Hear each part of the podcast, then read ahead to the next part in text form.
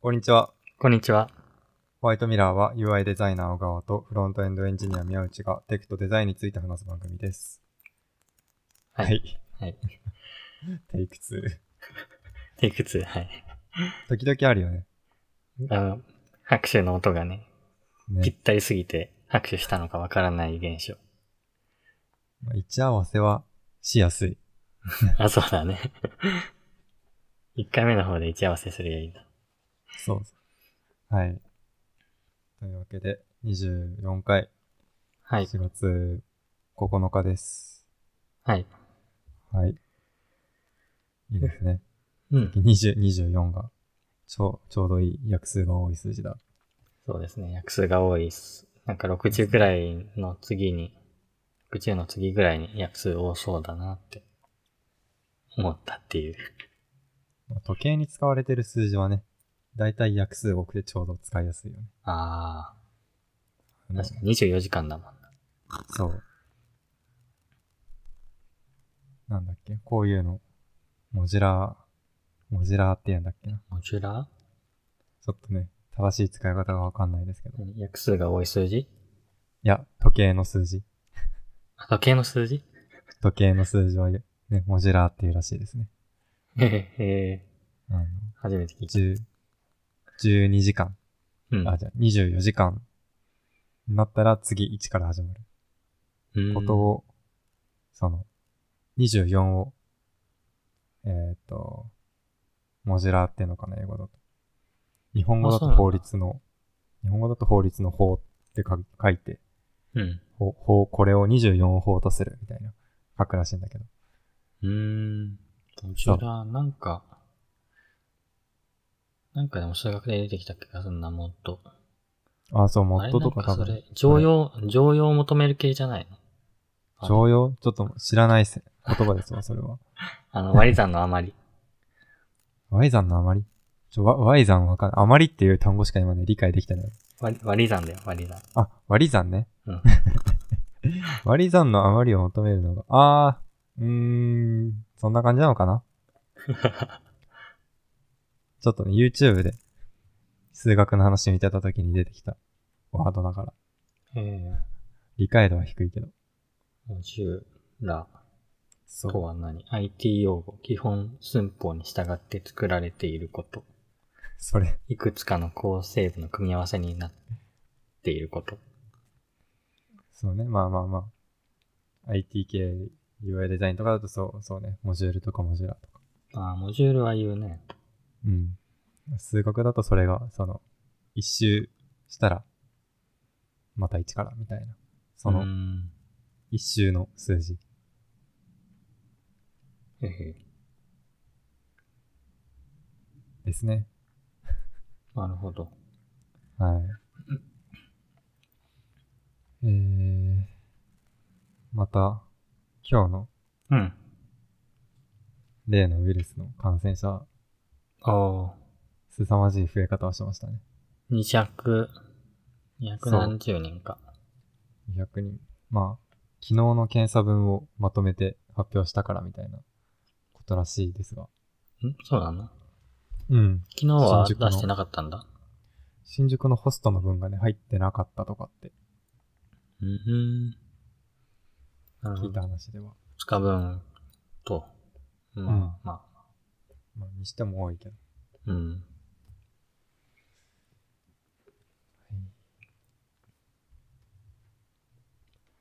えー、っと、じゃあ、はい早速、トピックに行きますか。うん。うーん。お、じゃあ、アットコーダはい。ー、どうですか今何、何回参加してるいやまだ今3回だね。あ、今で3え回。っとね、先、こないだの、うん。前回のやつは、ちょっとね、別のツールを作ってて、あー、参加はしてないから、今3回参加。 3回参加ね。うんうんうん。3回参加だから、まだね、灰色。あまだー、全、まだ色つかない。 まだ色つかないですね。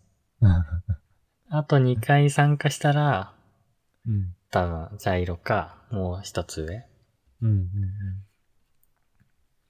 かな。ごなんかね、5回目より下だと、下方修正がされるらしくて。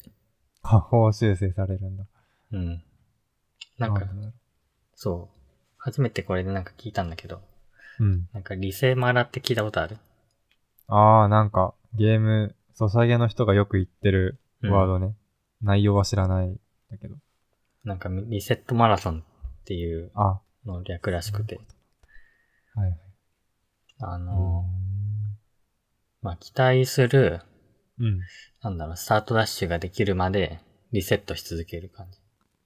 ああ、最初の一発目、う一ま発く目やとりかた、いみたいな。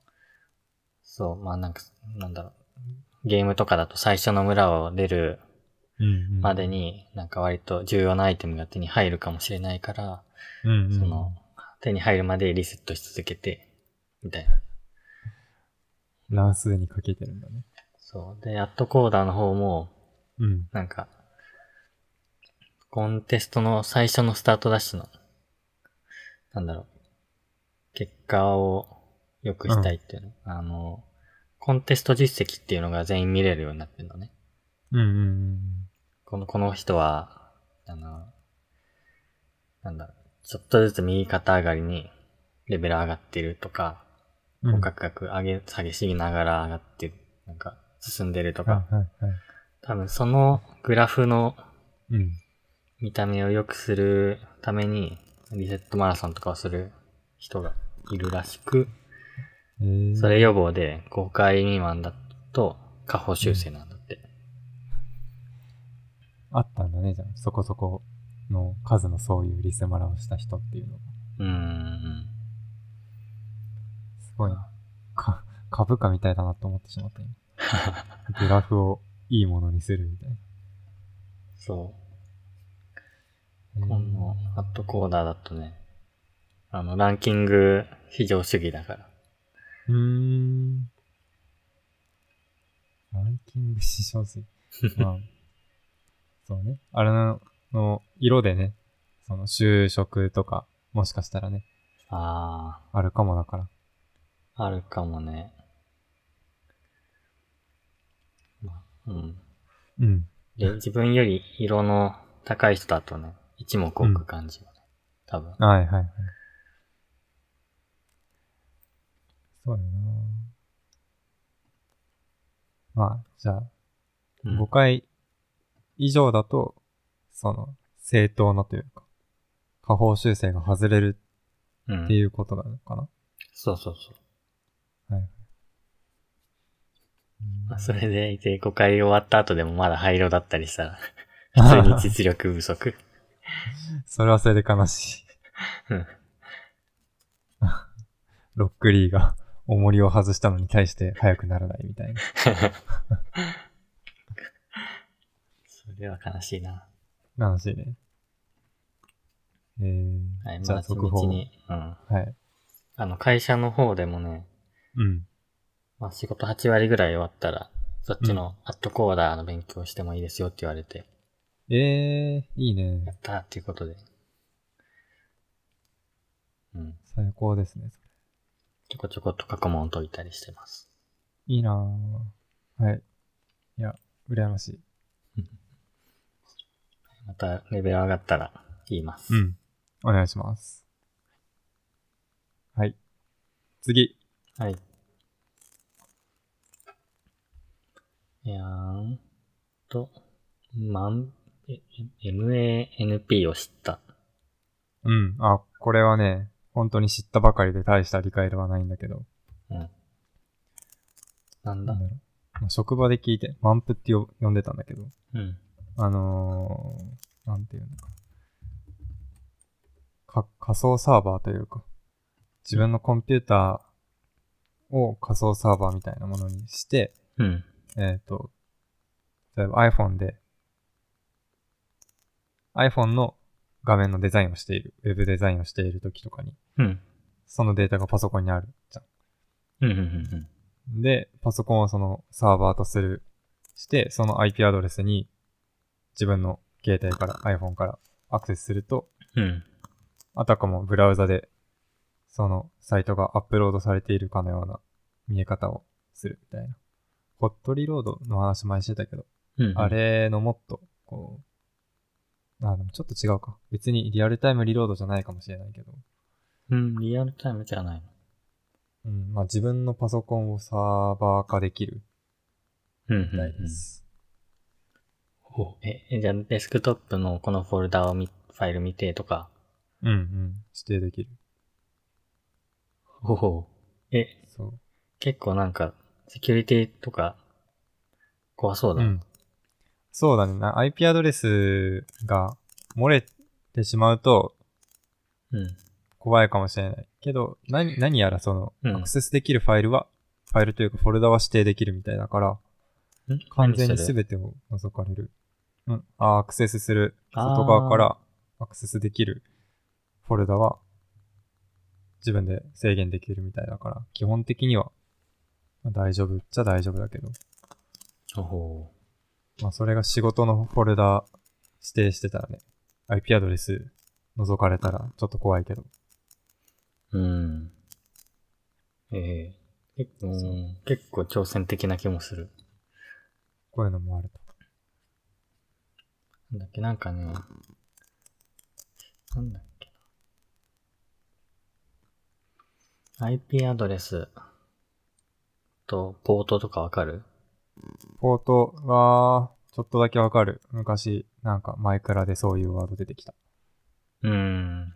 なんか、何番ポートをうん。 IP アドレスが住所で、ポートが、まあその入り口みたいな。ん入り口なんかうん、わかる。部屋みたいなもん。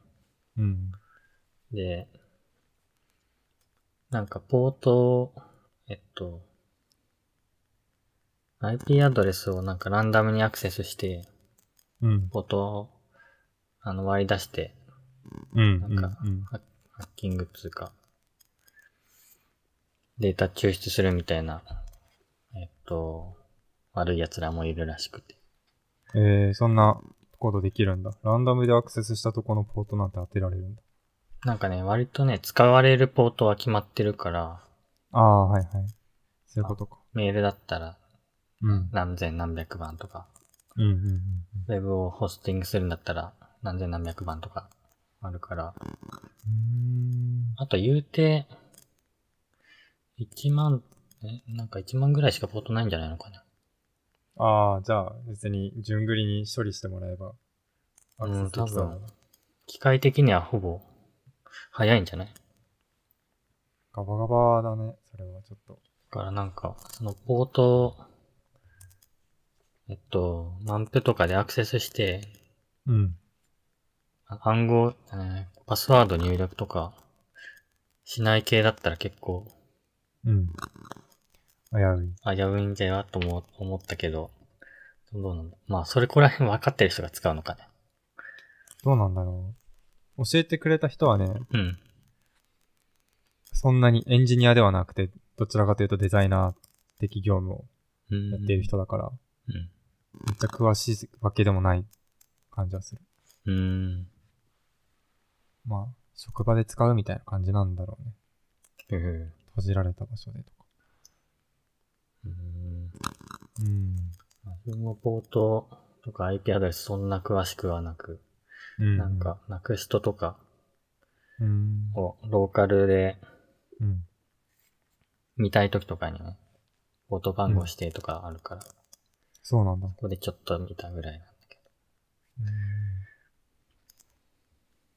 ここら辺はちょっとわかるようになっておきたいど。うん。知識ですね。なんかね、デスクトップを誰かが勝手にアクセスしてファイルの中身ちょっと書き換えて、うん。で、それをパソコンで開いたら、うん。えー内部に感染するみたいなはいはい。そういうね。こともできなくもなさそうな想像をしてしま。そううだね。確かに。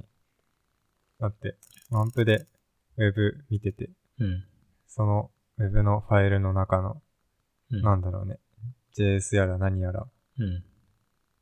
そう、書き換えられんのわかんないけど。いや、もし書き換えられるとしたら、うん。まあちそょっうだ。と危ないね。気づかれないように書き換えて。そう。あり得そおおー。調べてみよう、う。まあちょっと要注意です。要注意ですね。はい。はい。意外と浅はかな知識で話せました。次。はい。どれ行くお。じゃあ、怪我した話しようかな。 はい。怪我。なんかここに単純に怪我したって書いてある。そう。怪我した。これは、その、状況としては、ただ、ただ、うん、今怪我をしていますっていうだけなんだけど、うん。怪我をしたシチュエーションがちょっと面白かったから、あシェアしようかな。おじゃあ、聞 いて聞いてみましょうか。シチュエーションというか、怪我した原因かな。あのー、今、かかとの裏、うん接地面うんうんうんに怪我していて、おーで、あるものが刺さっちゃったんですよね。刺さったというか。おーうん。で、それは何かっていうと、なんかまだ画鋲とか、ね、あの、なんだろう。ちょっと飛び出た釘とか。ならまだ、痛いけどまだわかるまあ、うんものだと思うんですよ。でも、何が刺さったかっていうと、うん。コンセントのプラグが刺さったんですよ。 うんしかも全然、鋭利でも何でもない、ふんふん。うん、ものが刺さって、うん。怪我をしたんですよ。そのコンセント踏んじゃって、足にそのコンセントのちょっと跡がついたぐらいじゃないの。ね、それだといいんだけど、ガちチゃんでと血が出てるんですよね。ガチで刺さっちゃったの。そう。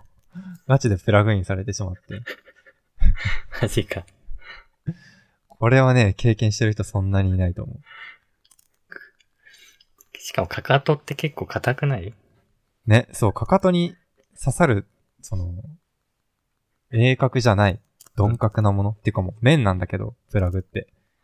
うんちゃんと、カクカクカクってして、うんちゃんと見ればね、もう、箱なんだけど、うん。プラグの部分って。うんそれでも刺さってしまった。いえ、2個分や、それ幸い1個分で済んだんだけど。あはい。本当にね、意味がわからない怪我ですけど。い意味わかんない。なんでそんなところにやたまたまちょっとまとめて、まあ部屋の模様替えをしたくて、ちょっとまとめてコンセントレ外して置いといて、うん。で、まあその上を歩いて、歩いてというか、普通に、踏みはしないの、普通に歩いてたら。うん。それがクローゼットの前にあって、うん。ちょっとこう歩いたついでに、ああ、ちょっと服なんか選ぶかと思って朝、うん。で、そこで、なんていうのかな。つま先立ちをして、くるっとね、向きを変えて、かかとを下ろしたら、うん。そこにちょうどあったみたいで、ほぐりっといって、見たら、うん。 はい、そうなんですよね。う。小川くんはそういうのなんかあっても叫ばなさそうだね。うん、なんかもう、いや、怖ければ叫ぶよ、さすがに。うん。だけど今回はちょっとわけわからなすぎて、理解するのにちょっとね、時間かかって、そういう意味で冷静だったかな。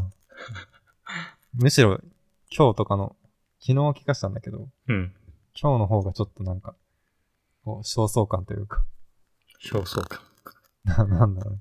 いや刺さって怪我したけどいいのかな病院行かなくてみたいな。ああ。焦燥感。そんなに謎の焦燥感ある。そんなえぐられたの。いや、わからない。怖くてあんま見てないけど、ああ。なほっといたら、刺さった時点では、ほっといたら血が垂れるぐらいのお出方。そこそこだから、そこそこ出ているんですけど。ああ。そうしかもかかとで毎日つく、つくというか、体重が乗るから、多分、ほっといたら血は出るだろうっていう場所。そうだね。ずっとた、歩くたびに設置するから、ね。いや、痛いよ。ちょっと、辛いな、それは。はい。つま先立ちでずっと歩くか。できたらいいですよね。無理だったな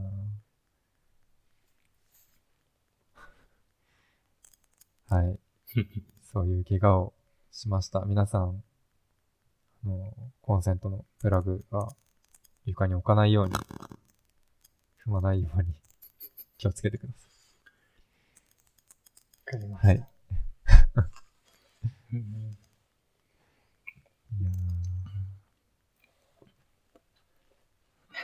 じゃあ行きます怪我の話次。怪我の話はそんなしても、しょうもないので、次。はい。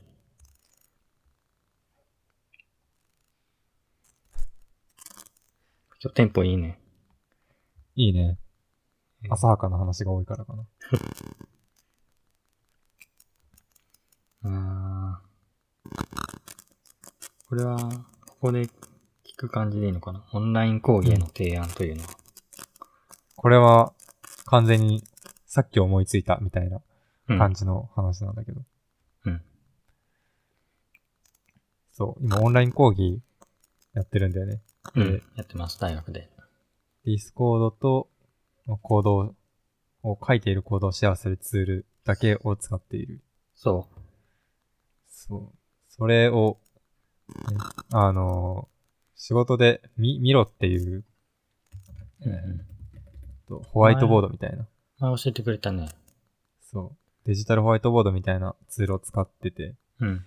ちょっと、ふと思って、これもしかしてオンライン講義使えるのではと思って、ちょちょっと提案してみたかった。うん。ミロとか、まあ、他にも似たようなのあって、うん。大体どれも、誰がどこにいるかとか、リアルタイムで何を編集してるかとかがわかるように、本当にホワイトボードみたいになってる。うんうんうん。だから、これ使って授業すれば、なんか質問とか、うん。その場で思いついた時に、思いついた場所で、場所っていうのはその、例えば、資料を貼っていたとしたら、その話のどこなのかっていうのを指定した上で、コメントかけるなとか。あそう、実際声を発さなくてもコミュニケーションはできるからテキストで。ー。うんうんだからそういう小さい質問とかは TA さんに任せることもできるな。わざわざ別の、えー、Discord の別のチャンネル行かなくてもテキストでできたりするなと思って。うん。うーん。もしかしたらこれは使ったら便利なのではというお話です。なるほど。は声え声の、えっと、シェアリングというのんおえっと、音声あー通話機能もついてんのこのミロって。い。音声通話はついてないから別の Discord とかああ、 Google な Meet とかそこは別で使うけど。るほど。ああ、なんか、うん Google のドライブの、うん。何ドキュメントを共同編集するとか、とかとか。いう、何スプレッドシート一緒に編集するみたいな感じなのか。そうそうそう。うーんそんな感じのイイメージで合ってる。これ使うとしたら登録が必要なのかなあー、登録は、確かに、いる、いるはず。うん、うん、うん。うん。でも、有料と、登録みたいな、有料課金みたいなのは、一人がすればいいはず。ああ、なるほど。その、課金して何が変わるかって言うと、参加人数だから。おお何人から何人だろ何人だろう。そこはね、人数でプランが分かれていたはず。う。プライシング。えーチーム、うん。うん、チームもっと多いかな。学校だビと。ジネス。ああー、あ、20プラス、4 50? ん ?20 プラス20人以上なんか20プラス。ん20人、50プラスと20プラスがあるけど、40ぐらいはどっちに入るんだろうそれ20プラスですね。うん。ビジネス16ドル。 16ドルうん。 1600。2000円いかないくらいか。一人か。まあでも一人が有料だったら、その人が作ったワークスペースみたいなところで、うん。人がたくさん入れるはずなので、えーあ、それを、これ今、使ってんの会社とかね。うん。会社で使うときもある。いろんななんか、なんだろう、ボード、ボードの表現方法がありそうだね。なんか、うんなんつうのかなえっと、ステッ、ステッカーじゃなくて、ポストイット。あ、それだ、ポストイットみたいなうん。のあとるあるか、グラフっぽいのとか、なんか、バーみたいな。グラフっぽい。そうだね。いろいろテンプレートはあって、マインドマップみたいなうん。テンプレートもあるし、もっときっちりしたテーブル的な表示のものもあるし。うんうん。うん。うーん。と、なるほどね。便利だと思いました。確かに。授業で。使えるか。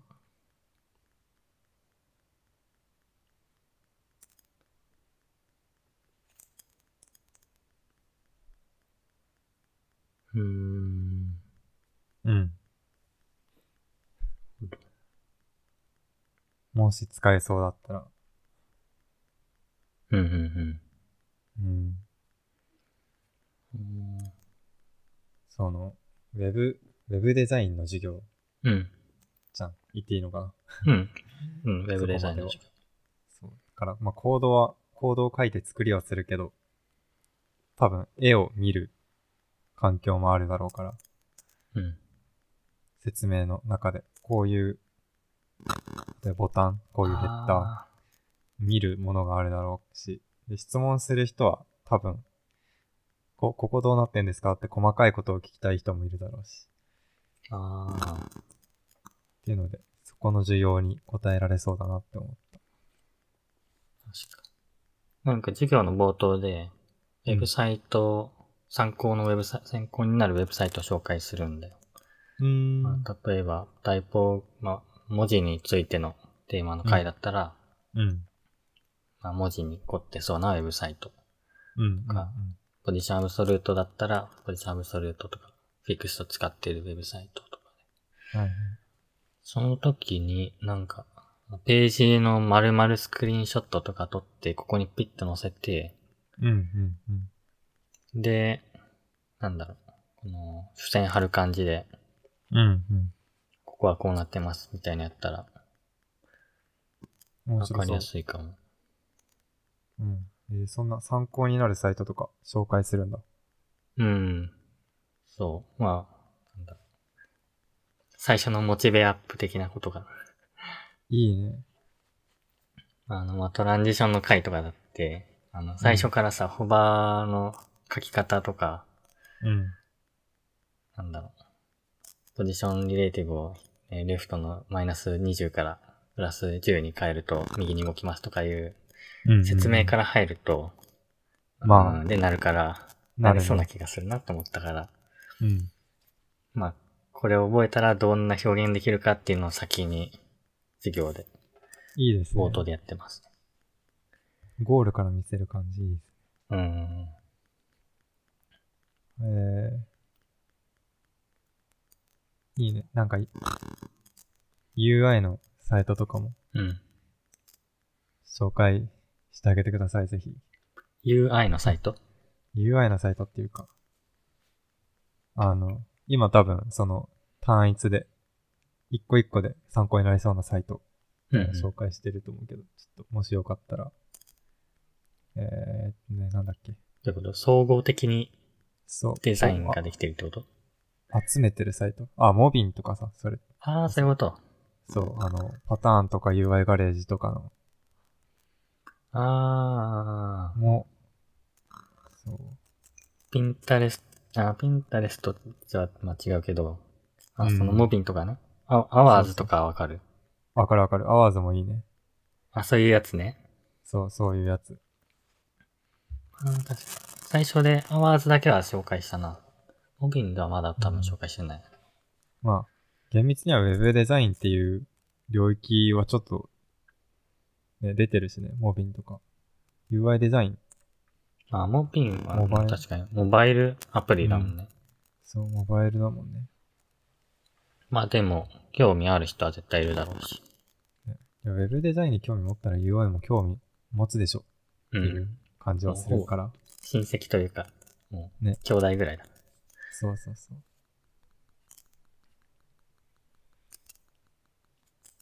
いいですね。ああ、遊びに行きたい。い言ってたね。ね、そもういううちょっと過ぎ、過ぎそう、過ぎたけど。過ぎたね。いくるみたいな話をしていたのが、確か昨日あたりのうん。回だったね。あ、そういあうこ今とだ日かね、今日か、今日だ。あ、今日のか。まさに今日も今日か。そう。そうか。この間中間課題が終わったから、ああ、今日から新しい単元というか、単元。学校っぽいな。作品をね、中間課題と期末課題っていうのがあって、うん中間では、うん、〇〇を紹介するウェブサイト、うんテーマ自由、まあ犬だったり、クジラだったり、うんうん家具だったりとか、うん紹介するサイトで、期末では、あまあそうだ、中間の時その紹介するサイトでシングルページなんでうーん、はい。LP 的な。そう。で、後半になると、うん。えっ、と、自分のポートフォリオサイトうん。を作りましょうという目指し、まあ、ゴールを目指して、うん、複数ページも習ったり、レスポンシブも習ったりとうんうんうんやりますね。うん。いいですね。授業の紹介になっちゃって。いいね。授業。やっぱ楽しそうだね。外から見てると。いやーうん、作るん、作ってるところ見ると、まあ結構楽しい。うーん。なんか、なんかね、割とね、なんだろう、顔、顔見れないじゃうんうんん。ディスコードで音声だけ言ってると。うん。けどね、なんか、自分の作ったあの Web クリエイターっていうコードシェアリングツールで、はい。まあ、人の書いてるコード見ると割とわかる。誰が書いてるかわかる。いや、どんな顔して書いてるかがわかるっていう。どんな顔して書いてるかわかる。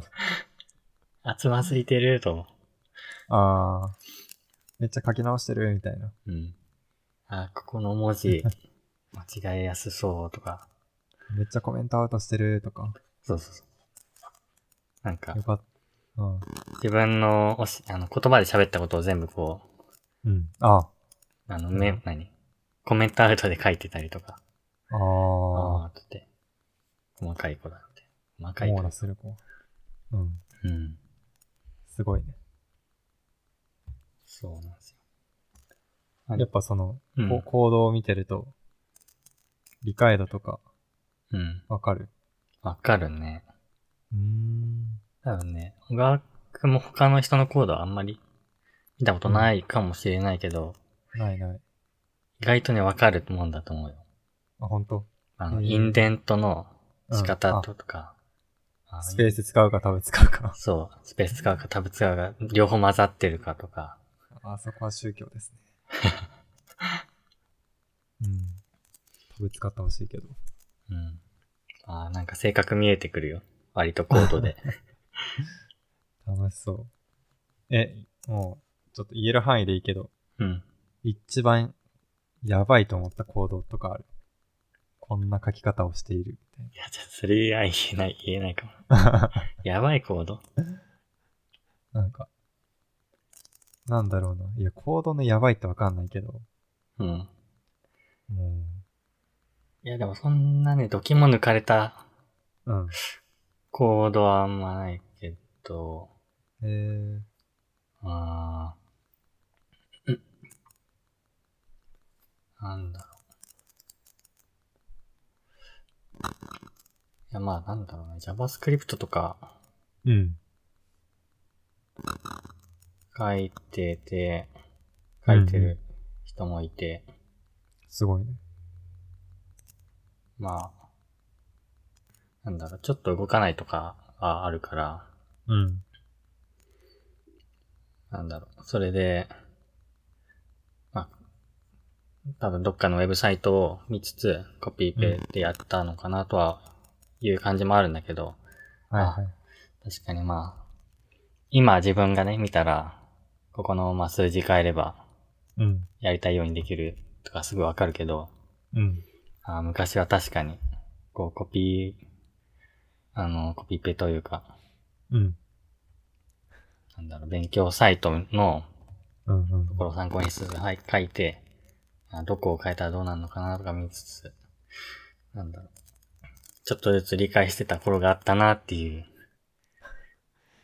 もう、ベテランの感覚じゃないですか。視点が。いやー、なんかね、ベテラン、何慣れてきちゃうと、初心の頃を忘れがちだから、ああ、あるね、でもそれ。うんそれに認識してるの、それ大事よ。うーん、そのマネジメントの観点になってしまうけど。そうなのうん。自分、まだまだ、社会人、えーっと、1年過ぎて2年目ぐらいだけど。うん。だからま、まだ、こう、面倒見られる側にまだちょっといるんだけど。うん。やっぱこう、うんえーっとうんうんそう、経験長い人が、だいたい後輩を見るよことになると思うんだけど、うん。その時の自分の過去をしっかりとこう、覚えているかうん。とか認識できているかっていうのは、マネジメントにそこそこか変わってくる。えマネジメントに、その先輩が後輩をうん。マネジメントする。そう、マネジメントとか、まあそこまでなくても単純にね、関わるとか何か教える時とか、うん。に、あえーっとま自分の目線からめ、この人めちゃくちゃマネジメントとか教育とかそういう類のものが上手だなと思う人は、うん。自分の過去の失敗談をちゃんと覚えていてちゃんと話せる。ああ。そう。で、まあ、何を学んだのかみたいのをわか、自分で分かっている人うん。は、えーなんか上手だなと思って。なんか聞いてる身も、例えば、なんだろう。ちゃんと返事しましょう、みたいな。お客さんにちゃんと返事しましょうとか、なんかこんなん、まあ、言われてないけど、例えばね、うん。うんそういう指摘があったとするじゃん。うん。うん、まあ、それだけ言われてもわかんない人は、わからない。その、なぜ大事かとか、うん。もう、説明すればわかるかもしれないけど、うん。共感できなかったりするわけね。自分が全然わからないレベルの範囲のこととかになると。うん。だけど、そこに失敗談が入ってくること、失敗談に限らず経験談入ってくることで、うん。あ、その気持ち共感できるわ、みたいな。なりながら、うんその、事象とか、そのエピソードについて聞ける、聞いて、うん確かに、えーその気持ちわかる。やってしまう気持ちわかるな、みたいな。でもそういう問題起きるんだな、みたいなああ、後輩としても。そう、後輩としてもわかるから、うん。その過去の自分をちゃんと認識できる、覚えているっていうのは大事ですね。うん。なうん。るほどだよねね。まあ、そう。ほとんどの人は多分忘れてるんだけどね。うん。うん。なんか、まあそうだよね。えっと。わかん、なんでわかんないのみたいな、なっちゃうと、そう。はいあの、何もう、もう、何コミュニケーション取れないじゃん。うん。そうそうそうそう。なんでこれがわからないんだいみたいな。そう。なんでそうなるなんで、なんでみたいになっちゃうと、え、なんかその、学んでる側だったら、うん。うん。え、いや、もうこうとしか考えられないみたいに。そうそうそうそう。視野がね。うん。もうねね、コミュニケーションできなくなっちゃうから、ななんとか、その、なんでそうミスするのかを理解しよう と、そうそう頑そう張ってます。頑張ってますか。うん。だから、あの、ななんていうのかな。あれですね。多分経験すると視野が広がって視座が上がっていくんだけど、うん。その物事を見るとか、対人関係とか、うん。その、さウェブ作りだったら、まあ、ウェブの、えっ、と、いろんな、作り途中の工程とか、うん。サーバーはどうなってるとか、技術はなくても知ることは、視野は広がるんだけど、うん。で、視座も上がって、大人の人の話が分かるようになってくるんだけど、うん。でも多分、大体の人は、まあ、し視座が上がって、なんていうのかな。エレベーター的に上がっちゃううん。かあら、下の方を、えっ、と、置いてきちゃうと思う。多分、あ。後輩が、の身として見てるとね。うん。うん。うん置いてきちゃうか、なんか、あんまり人に話したくないのか、見せないようになってしまうから、うん。その視座の下、低い視座も、ちゃんと取り入れたまんま、高い方行けるといいよね。ああ。理想だね。理想的に。そうだ。そうそうそう。って思っている2年目。 2年目。2年目とかでね。うん。 2年目なんで、こんな後輩っぽいこと言っといて2年目なんですよね。そう永遠の、永遠の新卒だから。永遠の1年目なんで。永遠の1年目。それ成長しないやつや。低い視座を忘れずに、高い視座に行けない。低い視座いやにしか持ってない人。危うい危うい。そうですね。童心に帰るって感じだわ。そう。子供の気持ちもね、小学生ばりの低いとこまで行き来できるとね、多分、いいマネージャーかなって思う。うんうん。なんか、昔聞いたことがある、あの、なんだろう。うん、まあ、ちょっと大雑把かな。賢い、うん、なんだろう、頭いい人の、うん。と、硬い人の、っていう、なんか違い、的なもので、うん。あの、本当に賢い人は、うん。あの、相手のレベルに合わせて話すから、うん。えっ、と、話、話しかけられてる側からすると、うん。あの、どれぐらい高いのかわからないっていう。はいはいはいはい。わかるわかる。相手の、池上彰ね。 相手のレベルに合わせられない人は、こうう、ん。かた硬い言葉とかで、はいはいはい相手がわからない言葉とかばまあ使って、ああ、賢いなーって周りに思われるけど、うん。えー実はもっとその高みがあるんじゃないかという。はいはいはい。あの、ワイドショーの専門家 ね。はいはいはい。いや、ほん、本当にそれだと思う。そうあーで、その頭の柔らかい人は面白いなと思って。うんうん。なんかそ、それも、さ、もう、もう一個抽象的にするとさ、うん。結局、コントロールできるか、自分でコントロールできるか、できないかの問題よね。うん。頭のいい人とか、賢い、賢さをコントロールすることができる人は、うん。本当に賢い。うん。けどうん賢さをコントロールできない人は、まあ、そ、それまでというか。うん。ど、どんなにね、崇高なこととか正しいこととかうん。を言っていても、コントロールできなければ、まあそこまでなんですよね。うん。うん。うん。いや、大事ですよ。めちゃくちゃ。コントロールできる人を目指したいです。ね。もう小学生とマイクラでわーわーって遊べるぐらい。それ自信あるわ。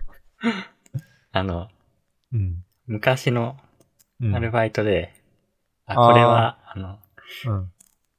あの、いや、いい感じに小学生と渡り合えてるぞっていう瞬間があって、ああ、はあ、はあ、はあ。まあ、あの、子供が、うん。あまあ、子供にプログラミングを教えていたんだけど、そこで、うん、あの、なんだっけ、YouTube の音楽とかを聴き始めちゃって、うん。まあああ別、に聞くのはいいんだけど、熱中して、なんかはい音楽、ゲームかなまあなんか聞き始めちゃって、うん。うん。で、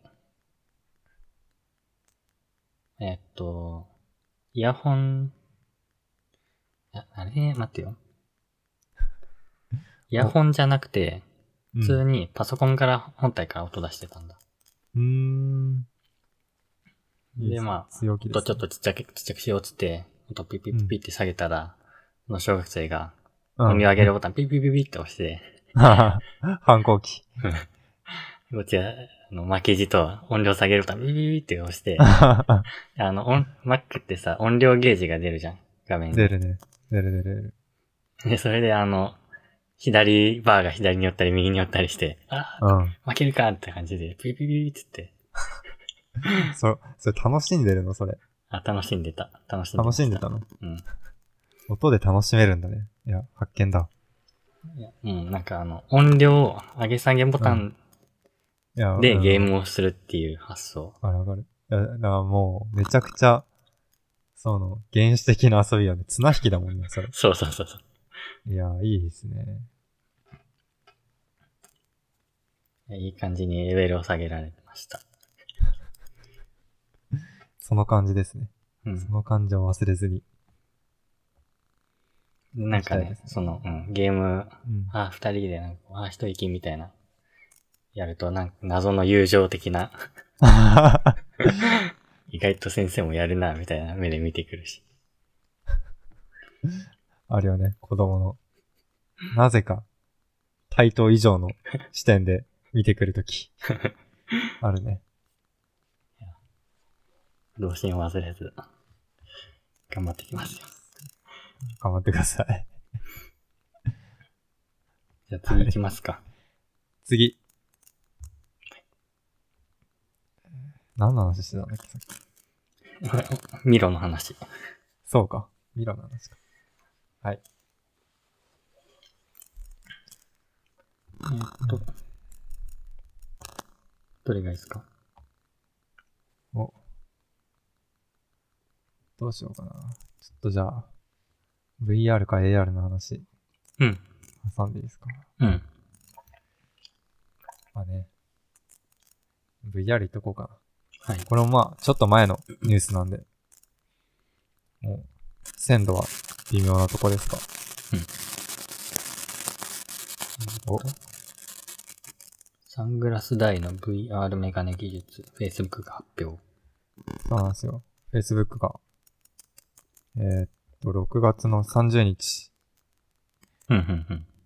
ちょっと前ですけど、これ VR メガネの、レンズの、レンズというか、投影する技術かな。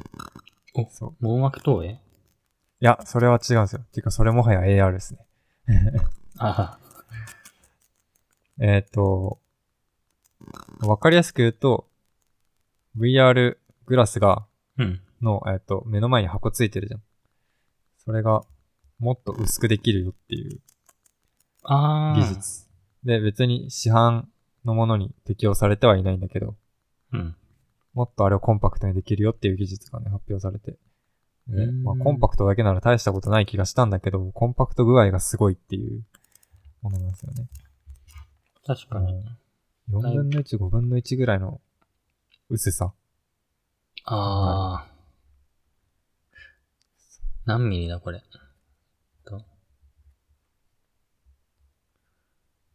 んぐらいだろうこれ記事にね、載っている。このサングラスみたいのは、あのー駆動する部分がないから、うん。これは本当に最低限、ミニマムの厚みはこれですみたいなアピール用だと思うんだけど、うん。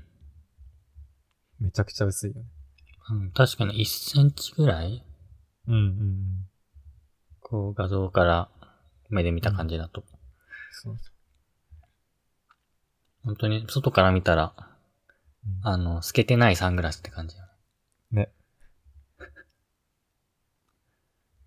すごいんですよ。これ何がすごいかっていうと、うん。本当はレンズの屈折で目に焦点合わせなきゃいけないから、うん。えーなんかね、そこそこ離れたとこから投影して、レンズに投影して屈折させて目に届けるんだけど、うん。従来は。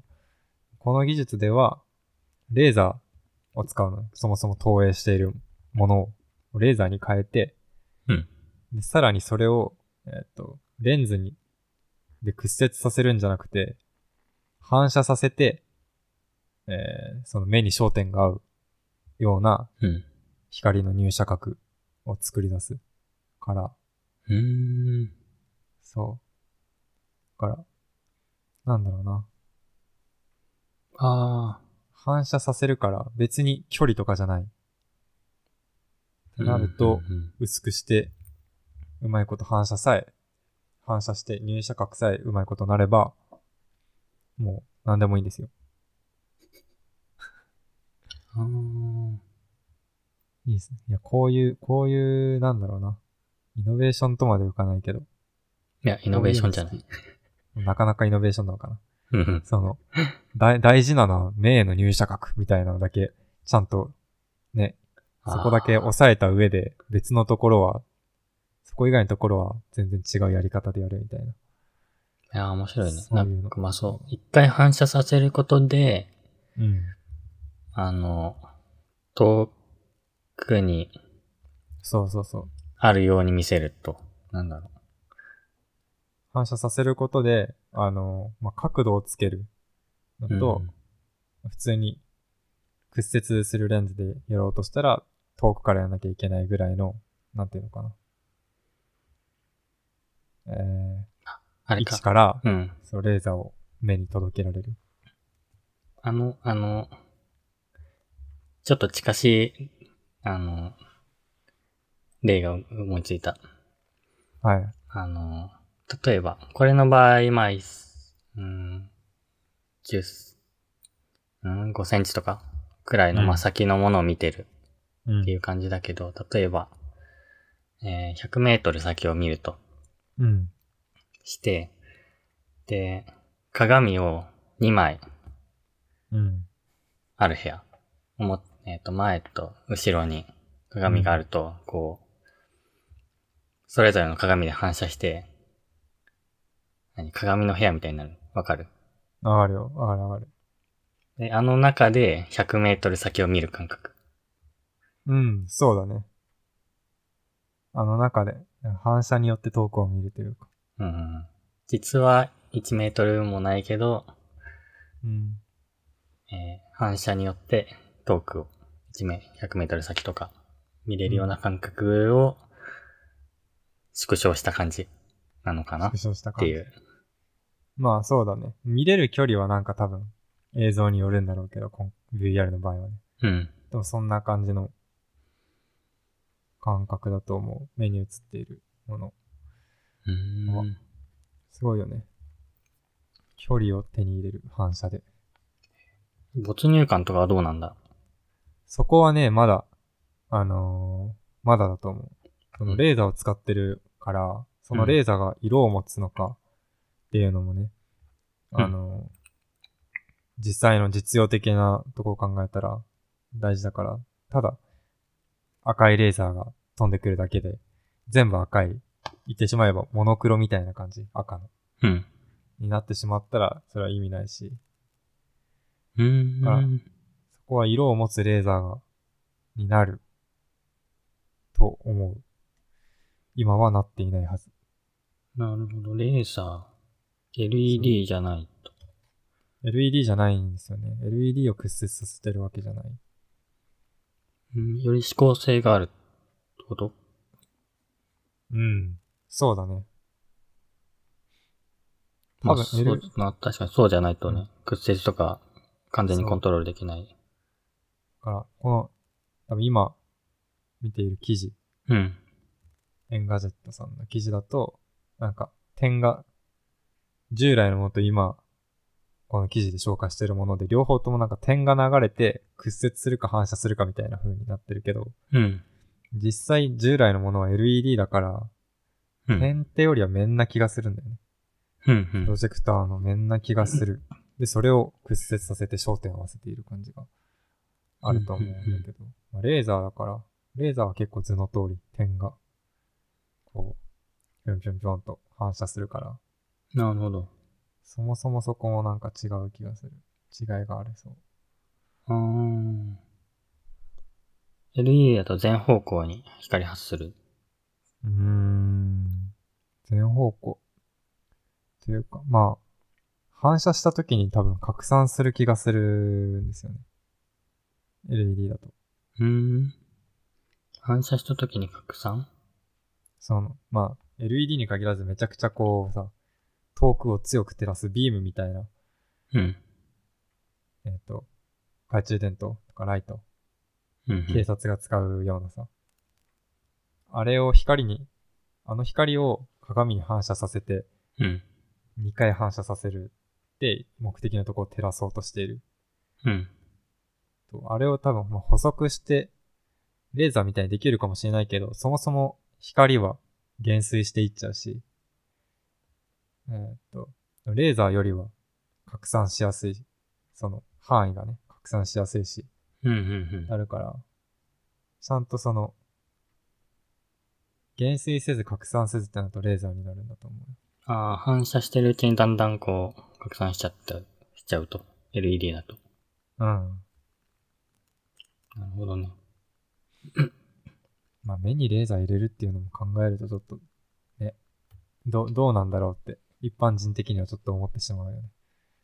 大丈夫なレーザーとかあるのかなっていう。ね、なんかね。レーザー直接目に当ててはいけませんっていう、そなんかう、ねよくね。いや、なんだろうね、そういう、あの、注意表示とかが商品に書かれてたりするしね。うんうんうん。そういうのをずっと見てきたから、レーそザーう目に入れていいのかって。すり込まれてるよね。うん。ああ。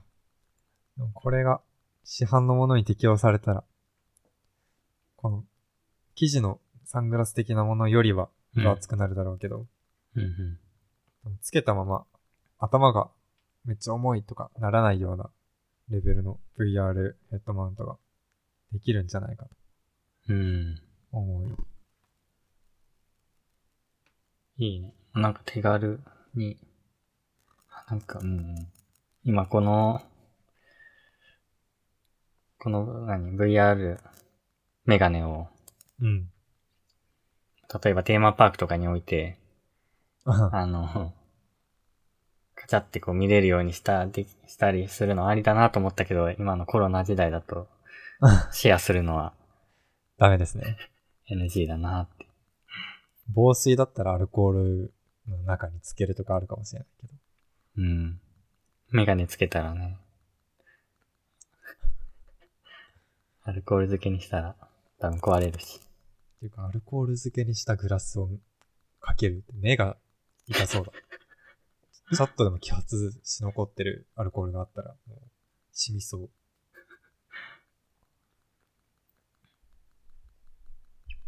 うん、どんどん薄くなっていくのかな。まあ大体のものはコンパクトになっていくもんね。そうだね。 CPU しかり。 あ、もうスティーブ・ジョブズだったらもうこれを、ああ の、アルコールの液体にポチャンってつけて、空砲が、空気がポチョポチョって出てきたら、まだスペースがあるぞって言うね。言う絶かも。対言う。もう無理ですってなっても、いやいやダメダメっていう。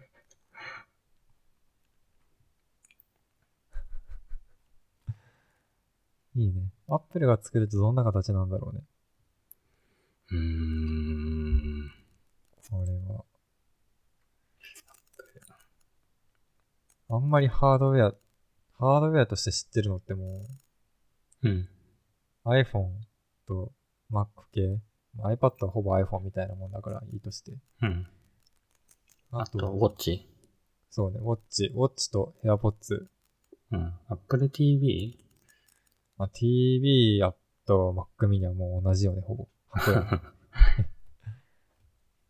アップル、車って出してないっけな、あー、どうだろう。市販はしてないよね。うん、構想だけかな。うん。それぐらいかじゃあ。うん。あそこから、あの感じでできる VR グラス、VR ヘッドセット。どう使うんだろうな。どう、あその VR 用のアップストアとかができて。あ、ありそう。X コードアップデート来て、なんか、Swift もアップデート来 て、なんかそういうのありそうだね。AR 対応です。AR キットみたいな。あ、AR キットじゃない。VR キットみたいな。 もうあるかな。ユニティ似てるそうだな。ああうん。うんまあ、だいぶスマートだね。この通り行けばね。うん。うん。かな。はい。はい。じゃあ、じゃあ、次。次ラストぐらい。次次ラストで。うんそうだね。えじゃあ、この、さらっといけそうな、お、行きましょうかペ。ンギンのやつ。なかなかボリューミーな トピックにも見えるけど。いや、そんな多分自分、ペンギン知識ないから深掘れない。だけど、はい。えーこれは、えー3分くらいでなんとなく分かって、1時間くらい見ていられる、墨田ペンギン相関図2020うーんというものです。 相関図としてはなかなか巨大で複雑な。そうこれ、えー何、何匹いるんだ ?3、40匹ぐらい。ういんや。ペンギンって匹で合ってるわ鳥だから和じゃない ?30 は、3、40はね。あ、本当だ、わって書いてあるわ。うん。振られ3、る40羽のペンギンと、うん。あと飼育員同士との関係図えー、が監視。超、超細かく書かれている。えー、キリコと、ああ、いや、これは、あれだ。なんかマロンっていうペンギンは覗きが好きだとか。で、その夫婦のバナナちゃんは、うんマロンがよその家を覗いてる間自宅を守るとか。覗いてる間ってなんだこのめちゃめちゃ細かいペンギンたちの相関図は、うん。その、墨田水族館の人たちが、その、えーっと、飼育員の人たちが、こう、ペンギンたちのお世話をしている間に、もう、ずっと見てたら、もう相関図を見え手に取るように見えてきてしまって、それを、えその相関図として書き起こしたらしい。ー、書き起こしたら。時々ね、ハテナも入ってるのがいいね。マジでこれ、うん細かく見てったら、1時間ぐらい本当にかかりそうなぐらい、相関図が複雑。ね。他のペンギンの交尾を見ているワインくん。危ないよ。危ない。他の子のご飯を盗むのが大好き、ショ コラ。危ない危ない。甘えんぼとかならまだね、可愛いになるけど。 卵の温めに一週間で飽きる。えー一週間で飽きる。飽きるやばいね。不正が溢れすぎてエアホーラー、卵を抱えてるのかな。へあえ、の元 BL。あの、スタッフとの関係も書かれてて。上の方にあるかどうな。カリン定住関白、妻の資格で浮気っていうあ、これ。ペンギン。こいつ、やばいねこいつを監視してる飼育員のスタッフ。高島さんはカリンの浮気を監視し、スタッフみんなにすぐ報告していた。通称高島法。いいっすね。こういうの見ると行きたくなるね。ちゃんとすぐ切る。腕の、腕輪の色で見分けられるみたい。えーあ結構な割合の飼育員すぐ切れる、切れられてるね。ペンギンに対して。切れられてるああ、この、この青緑色の、そう、青緑色の矢印があるんだけど。確かに20分切れ続けるとか書いてある。なかなかやばいよね。結構人間下に見られがちなのかな。古文だと思っている。古文だと思っている。本当だ。古文だ。最近友達になった。えーいえやーこれが墨田墨田ペンギンそう墨田水族館ってことか。うん。友達がいない過食に走るチェリー。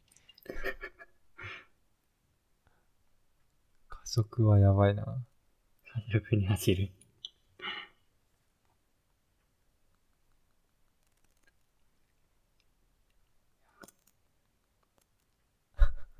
夫婦関係が、夫婦関係系が結構あれだね。あるね。ディディープに書いてある。うん。 夫婦関係系がディープ書いてある。うん。うん。椿、夫は好きだが期待はしてい ない。ひまわり、育児に飽き、死んだ目で立ち尽くす。 何なんだよ、これ。自分が可愛いと分かっているあんこちゃん。プープー泣いてご飯をねだり。元やばい BL もちょいちょいあるんだ。ゆずっていう、うん。あの、ペンギンが、うん。えーバニラとつくし両方と寝る。ディープだなぁ いいね。飼育員たちの人たち、すごい、詳しく見てる。まあまあまあ、ずっとね、関わってるから。うんうん。いいなぁ行きたいな、これは。こんなものを見つけてしまって。このそう、このウェブサイトもあるんだけど、 うん。そのウェブサイトもだいだいぶね、UI がいいんですよ。あ、いいですね。墨田水族館の UI ですか。うん。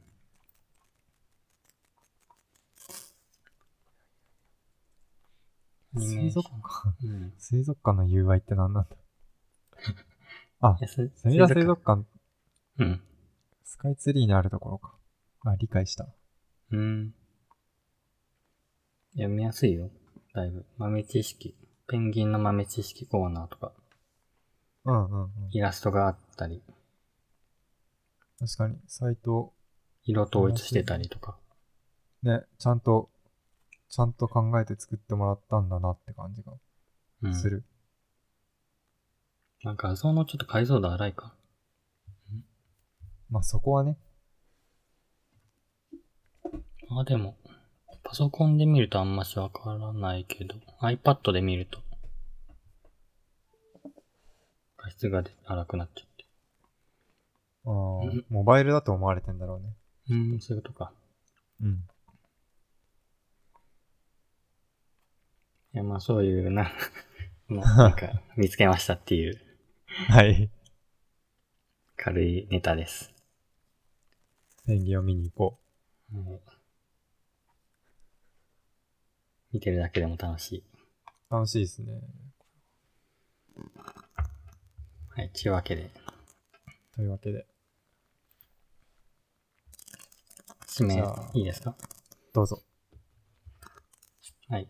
えー模様アプリやチーム内自己紹介アプリが利用できる猫チーズサービスを運営してます。月額1000円のサブスク制になっているのので、ぜひご覧ください。はい。はい。じゃあ、今日もお疲れ様でした。お疲れ様です。終わり。